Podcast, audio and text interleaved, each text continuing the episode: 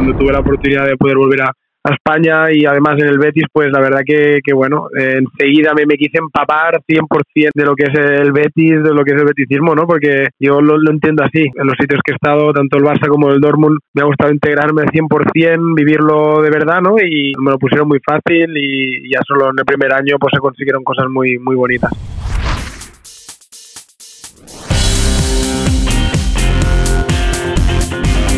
Fútbol de todos, con Raúl Gimos y Marcos López. Bienvenidos y bienvenidas a un nuevo capítulo del Fútbol de Todos, un podcast de CaixaBank Football Experience en el que hablamos de fútbol y desciframos las claves de la jornada de liga. Hoy llegamos al capítulo 10 y para celebrarlo nuestro invitado es el central del Real Betis Balompié, Marc Bartra.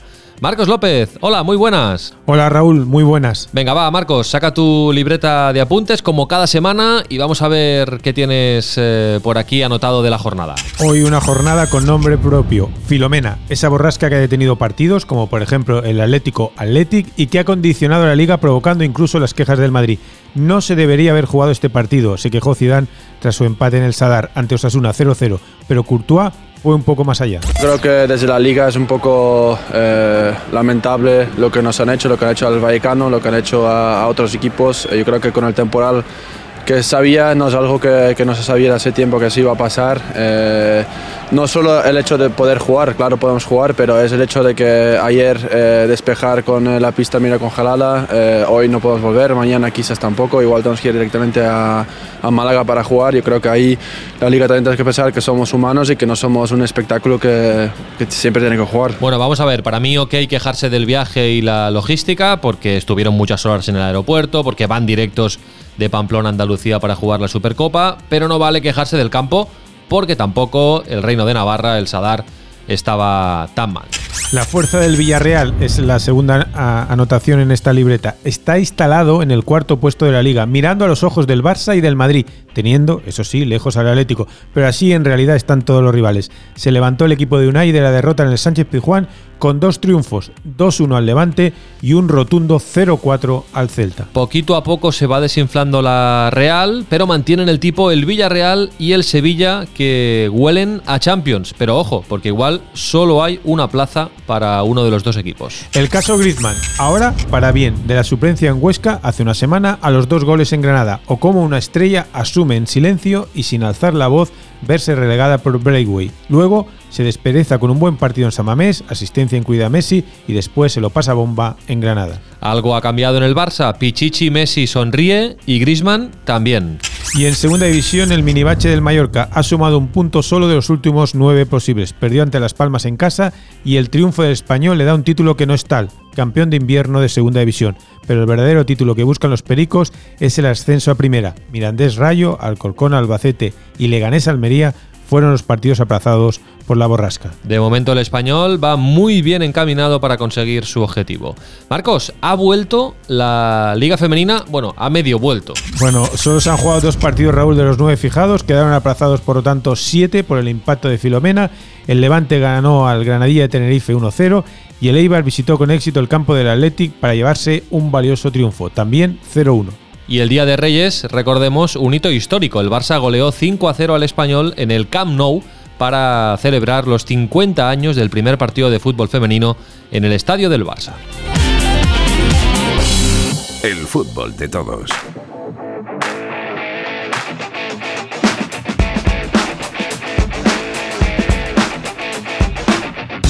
¿Qué es lo que más nos ha gustado y lo que menos nos ha gustado de esta última jornada? Va, Marcos, como siempre, empieza. A mí me ha gustado en Nesiri, dos goles en 7 minutos, 3 en 47. El Sevilla ganó un enloquecido partido contra la Real Sociedad y además el club premia el trabajo de Julen Lopetegui con la renovación por dos temporadas más. Tenía contrato hasta el 2022 y se lo amplía hasta el 2024. Un gesto de máxima confianza de Monchi hacia el técnico vasco. Con los goles de Nesiri todo es mucho más sencillo. A mí me ha gustado la reacción del Valencia. Victoria en Valladolid cuando más lo necesitaba el equipo de Javi Gracia. Un gol de Carlos Soler, el auténtico corazón del Valencia, les dio los tres puntos y les sacó del descenso. Y ojo, que hay 10 equipos, Valencia incluido, en un puño implicados en la zona baja. Si por arriba hay liga, Por abajo, este año también. A mí no me ha gustado que la liga no haya estado rápida en la gestión de la crisis filomena. No es fácil, eso es evidente, pero se han producido situaciones extrañas, muy extrañas, como si el fútbol estuviera por delante de todo. Y no, no lo está, ni por la pandemia, ni ahora tampoco por las nevadas. Entiendo lo que dices, pero no me ha gustado que tengamos ahora más partidos aplazados en primera y en segunda división. Ya sé, y también en la liga femenina, ya sé que no había más remedio y que era absolutamente imposible jugar, por ejemplo, en el Metropolitano, pero eso de que el Atlético tenga ahora tres partidos menos que el Barça y el Madrid, me cuesta de procesar cuando miro la clasificación. Pero bueno, ¿qué le vamos a hacer? Hay que asumir que es una temporada extraña e incluso hasta dar las gracias.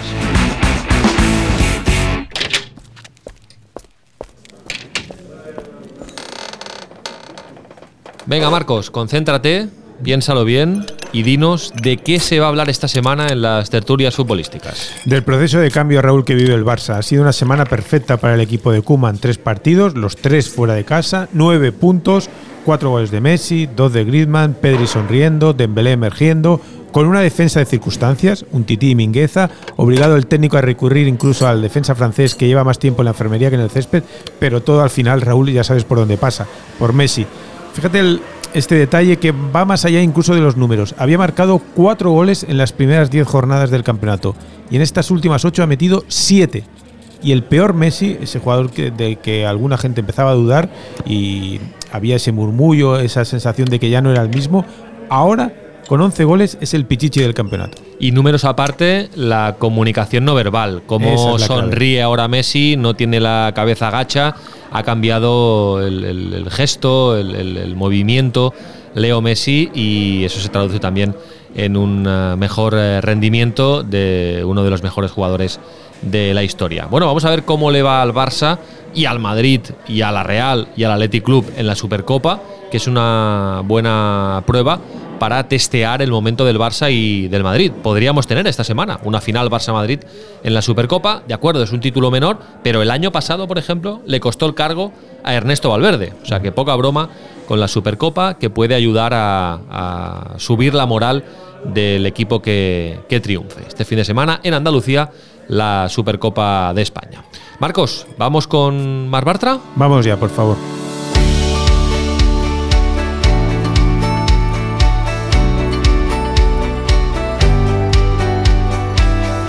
Fútbol de Todos, un podcast de CaixaBank Football Experience. Marc Bartra, San Jaume dels Domenys, Tarragona, del 91, a punto de cumplir los 30 años. Empezó jugando en el español, pero a los 11 entró en la Masía donde destacó como central en todas las categorías hasta que Pep Guardiola le hizo debutar con el primer equipo del Barça en 2010. En 2016 emigró al Borussia Dortmund y de allí al Betis, donde vive su cuarta temporada, 14 veces internacional con España.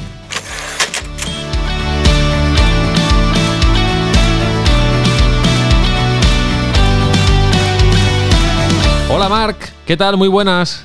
Hola, buenas.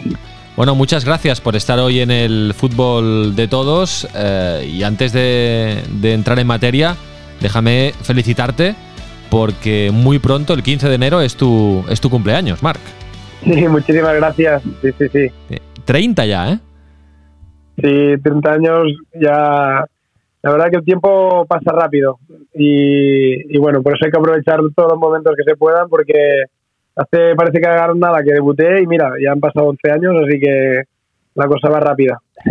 30 años, los tres últimos en, en Sevilla, de hecho es la cuarta temporada, no entera, porque llega esta media temporada en el, en el Betis. Y desde fuera, Marc, se te ve súper integrado en la ciudad, en el club. Eh, y, muy identificado con el beticismo, ¿no? explícanos qué es el Betis, qué simboliza el Betis, qué es para ti el, el beticismo, Marc. Sí, bueno, la verdad que desde el primer día, desde el primer día eh, ya nada más llegar, em, primero que sabía, ¿no? Dónde venía, eh, al final al haber estado en la liga durante años eh, y además que, siempre pues eh, me gusta mucho seguir el fútbol, pues el Betis eh, siempre me había llamado la atención por, bueno por la masa social que tiene, por, por esa afición, por, por también ah, últimamente por los jugadores que, que jugaban, bueno, ya anteriormente evidentemente también, pero últimamente pues el, em, compañeros y ex compañeros que había tenido también. La verdad que, que, bueno, siempre me había llamado mucha atención y bueno, cuando tuve la oportunidad de poder volver a, a España y además en el Betis, pues la verdad que, que bueno, enseguida me, me quise empapar 100% de, de lo que es el Betis, de lo que es el betisismo, ¿no? Porque yo lo, lo entiendo así, siempre pues, en los sitios que he estado, tanto el Barça como el Dortmund, me ha gustado integrarme al 100%, vivirlo de verdad, ¿no? Y, y bueno, la verdad que también lo ponen muy fácil, me lo pusieron muy fácil y ya solo en el primer año pues se consiguieron cosas muy, muy bonitas. Barcelona, Alemania, Andalucía, Marc, has vivido una fusión de culturas futbolísticas realmente espectacular. Sí, sí, eh, la verdad que es, es, es, un cambio, fue un cambio grande. Eh, por, por, por, manera de vivir no solo el fútbol, que también, sino también por la manera de vivir en el día a día, la vida, la, la cultura, la manera de hacer, eh, sobre todo lo que es el cambio entre Alemania y, y, Sevilla, eh, idiomas muy, muy distintos, eh, la, la, la, cultura, la manera de hacer, la, iba a decir la comida, que la comida también, eh, el clima sobre todo, y luego pues bueno dos ligas también muy distintas pero que a la vez pues les une pues esa esa, esa filosofía por el fútbol esa cómo viven no los, los aficionados eh, cómo viven el fútbol y eso sí que lo une, lo une muchísimo porque porque bueno tanto en Dortmund como también incluso en el Barça claro que sí y sobre todo pues aquí eh, lo viven increíblemente de una manera especial. Y es una pena Marc que en los últimos meses no, no, estéis pudiendo disfrutar de vuestro público, ¿no? Y yo me pregunto, tú que eres un jugador de élite, que has jugado en estadios con ambientes increíbles, como decías, el Camp Nou, el, estadio del Borussia Dortmund, el, Benito Villamarín, eh, ¿cómo es jugar en un estadio vacío?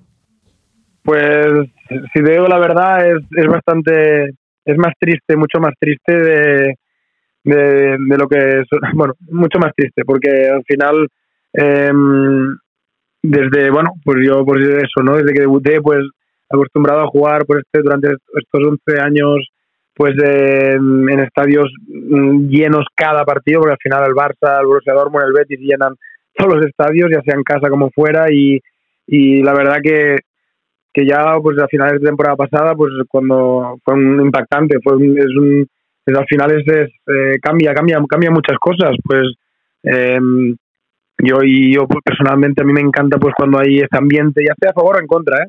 pero me encanta, me hace estar eh, muy, muy, mucho más metido. Al final son son, son circunstancias que, que, que, es el fútbol, las aficionadas también son el fútbol. Para nosotros vivirlo con, con gente dentro es, es brutal y, y, y, personalmente pues me, me, encanta no cuando cuando están los estadios llenos cuando hay esa tensión esa presión eh, eso es la verdad que es, es muy muy bonito y ahora pues no, no podemos disfrutar de ello y se echa, se echa mucho de menos. La ausencia del público también se nota creo y mucho en la calidad del juego. El silencio está influyendo a vosotros pues seguramente lo más seguro que sí porque mmm, sí que es verdad que además de, en mi caso a mí me encanta pues cuando pues siempre creo mucho las energías, ¿sabes? Y, y, y, saber que hay ambiente y gente pues eh, ahí encima, eh, todo suma. También es verdad ¿eh? que, que, siempre lo que pienso yo es que cuando hay eh, algo que, que, cambia o algo que, que, quizá no es tan bueno, siempre le puedes sacar cosas buenas y en ese, y en ese caso, ahora por ejemplo nos podemos escuchar mucho más entre compañeros. Eh, por ejemplo, yo que soy pues de hablar bastante, pues me, me gusta porque eh, el delantero centro te escucha, ¿sabes? En cambio, antes, pues con, con gente, eh, le, le, hablas a la central que lo tienes a 5 metros y, y, y, no se escuchan, nuevamente no, ni te escucha, ¿no? Así que también le podemos sacar cosas positivas, que también es verdad que conforme han ido pasando los partidos, eh, nos hemos ido acostumbrando y, y eso también eh, sacando las cosas positivas, ¿sabes? Bueno, vamos a hablar del Betis. Eh, Marc, eh, habéis eh, vivido momentos de todo en, los últimos tiempos. Ahora estáis con Pellegrini en una temporada en la que también ha habido momentos de todo, pero bueno, habéis cogido una buena, una buena línea y, estáis ahí mm, con opciones, evidentemente, a cumplir vuestros objetivos. ¿Cómo, cómo estás viendo esta temporada, Marc, con, con Pellegrini en el banquillo? Bien, empezó la temporada, la pretemporada muy muy buena de todo el equipo. Eh, luego a los primeros partidos también, la verdad que, que creo que, que bueno, mmm, eh, hicieron que, que, bueno que, cogiéramos otra vez esa confianza que habíamos perdido el año pasado como grupo y pero claro luego sí que es verdad que ha venido pues partidos que, que no hemos sido todos los regulares que queríamos ser que seguramente pues dando dos imágenes distintas en partidos que, que quizá pues eh, mostrándonos pues mucho más rocosos mucho más eh, compactos y, ganando partidos y en otros pues al revés que a lo mejor encajábamos un gol y enseguida eh, pues todos bajamos lo, o sea, un poco quizá la, guardia, no sabíamos eh, remontar ese partido y al final terminábamos encajando muchos goles, ¿no? Y yo creo que, bueno, eh, tenemos esos esos dos ejemplos que, que, sabemos que tenemos que coger el, que coger el primero, ¿no? Y, evidentemente, pues creo que mm, el equipo se ha dado cuenta que contra más solidarios, solidarios seamos sin balón y con, con esa actitud, pues la verdad que, que es mucho más se hace más, más no tan difícil, ¿no? Pues ganar los partidos.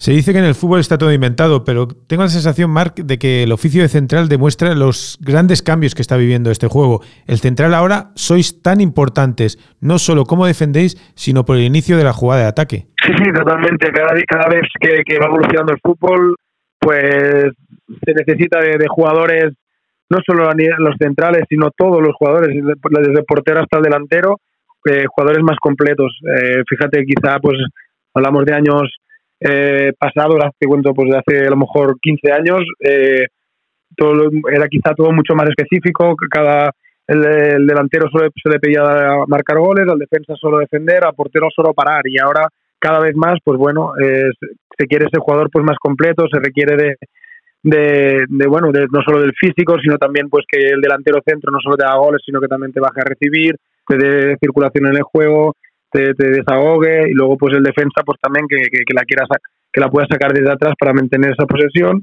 y el portero igual, cada vez se les exige más con los pies. La verdad que el fútbol ha evolucionado muy rápidamente y ha evolucionado a eso, al físico y, y, luego también a calidad e inteligencia de cada, de cada jugador. Tú eres futbolero, eh, Marc, y bueno, ya nos gustaría que el Betis eh, ganara esta liga, ¿eh? Matemáticamente es posible todavía, ¿eh? Pero, pero bueno, está difícil. ¿Cómo ves la liga? Está ahí Atlético de Madrid destacado, Barça y Madrid, bueno, están ahí, no están, no están muertos, pero, pero se están enganchando a la liga. No sé, ¿cómo, cómo la ves tú que, que estras dentro, Marc, esta liga? Sí, pues eh, para mí es de las ligas más eh, menos previsibles que desde de, los últimos años. seguramente es primero por el nivel de todos los equipos que hay, porque al final todos los equipos durante estos años se han reforzado muy muy bien.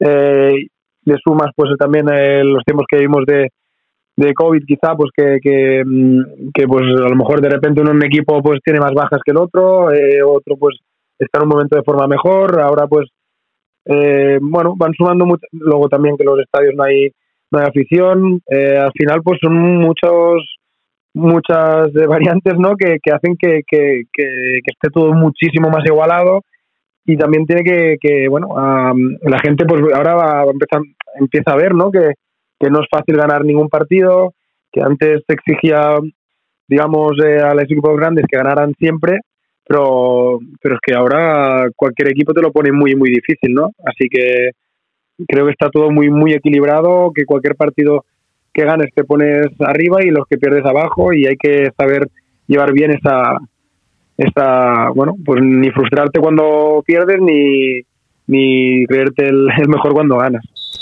Bueno, vamos a entrar en el tiempo de descuento de la entrevista. Marc, se añaden cinco preguntas eh, rápidas. Eh, hay que decir que Marc Bartra es padre de familia numerosa, tiene tres, tres eh, dos niñas y un niño pequeño, entre cinco y, un año y medio. Por lo tanto, no sé si tiene mucho tiempo para ver partidos eh, por la tele, pero bueno, vamos con las preguntas. ¿Cuántos partidos ves a la semana por televisión, Marc? Quizá dos entre semana, más los fines de semana dos más, pues ponen cuatro partidos a la semana. Más el nuestro, más el nuestro, que me gusta siempre verlos de nuevo. Claro. Por cinco. Vale, muy bien, los que te dejan. ¿Dónde los ves? ¿Tienes algún espacio especial en casa? Sí, bueno, en, el comedor de casa y si no, pues eh, subo a mi habitación y luego, por ejemplo, los nuestros que los vuelvo a ver, eh, los veo desde mi portátil con, la cámara táctica desde arriba que me gusta, me gusta mucho verlo. ¿Ves los partidos solo o acompañado? Normalmente mm, acompañado, pero sí, pero soy el único que lo miro, ¿no? Porque, porque a lo mejor mi mujer está viendo otras cosas, los niños están por ahí. Estoy con gente, pero suelo, suelo estar solo yo pendiente eh, del partido, ¿no? Y sí que es verdad que si es entre si jugamos un sábado, pues lo vemos con el equipo, o jugamos un domingo, pues también vemos el de las nueve siempre juntos con, todos los compañeros. ¿Te gusta beber algo o picar algo mientras ves eh, el fútbol por la tele? Bueno, soy de, depende. Si, si, si, estoy, si estoy, por ejemplo, en el, hotel con los compañeros, nos, nos pilla cenando. Y si estoy en casa, pues seguramente pues me pongo un té, unos frutos secos, la, narración del, de la tele, el sonido ambiente, la radio, el silencio, ¿qué te gusta más? Sí, el de la, el de la tele y lo pongo con que se escuche como que hubiera aficionados, aficionados porque eso al final por lo menos tenerlo, tenerlos en cuenta. Perfecto. Marc, un placer, muchísimas gracias, un abrazo fuerte. Muy bien, muchísimas gracias a los dos, gracias Raúl y Marcos, un abrazo muy grande.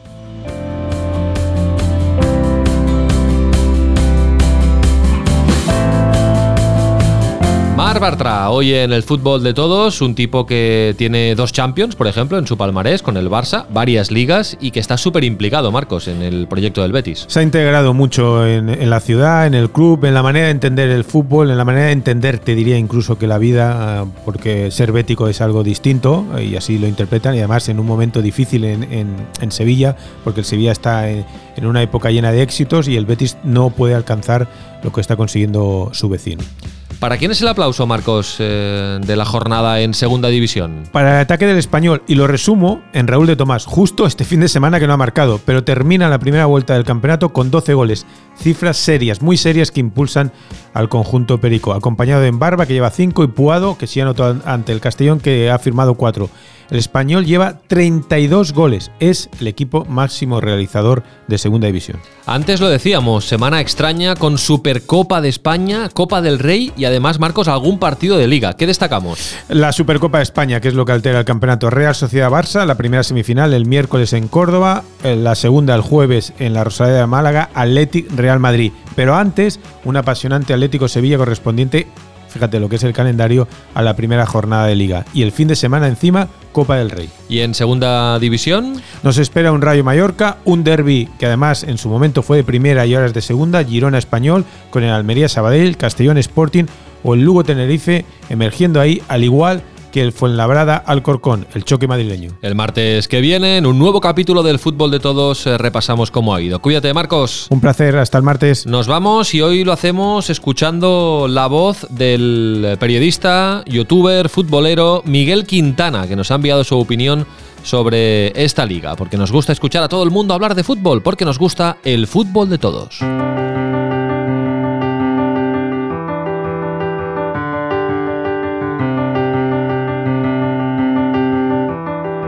Firma invitada. Para mí el gran favorito al título de liga sin lugar a dudas es el Atlético de Madrid. Creo que es uno de los equipos que tiene el techo más alto, pero sobre todo que tiene el suelo más alto.